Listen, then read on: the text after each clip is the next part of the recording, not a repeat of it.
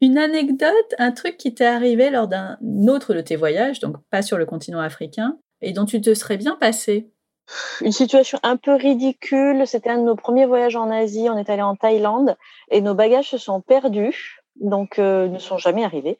Ah mince. Et donc je me suis retrouvée à Bangkok euh, sur un marché de nuit à essayer de trouver des sous-vêtements à ma taille.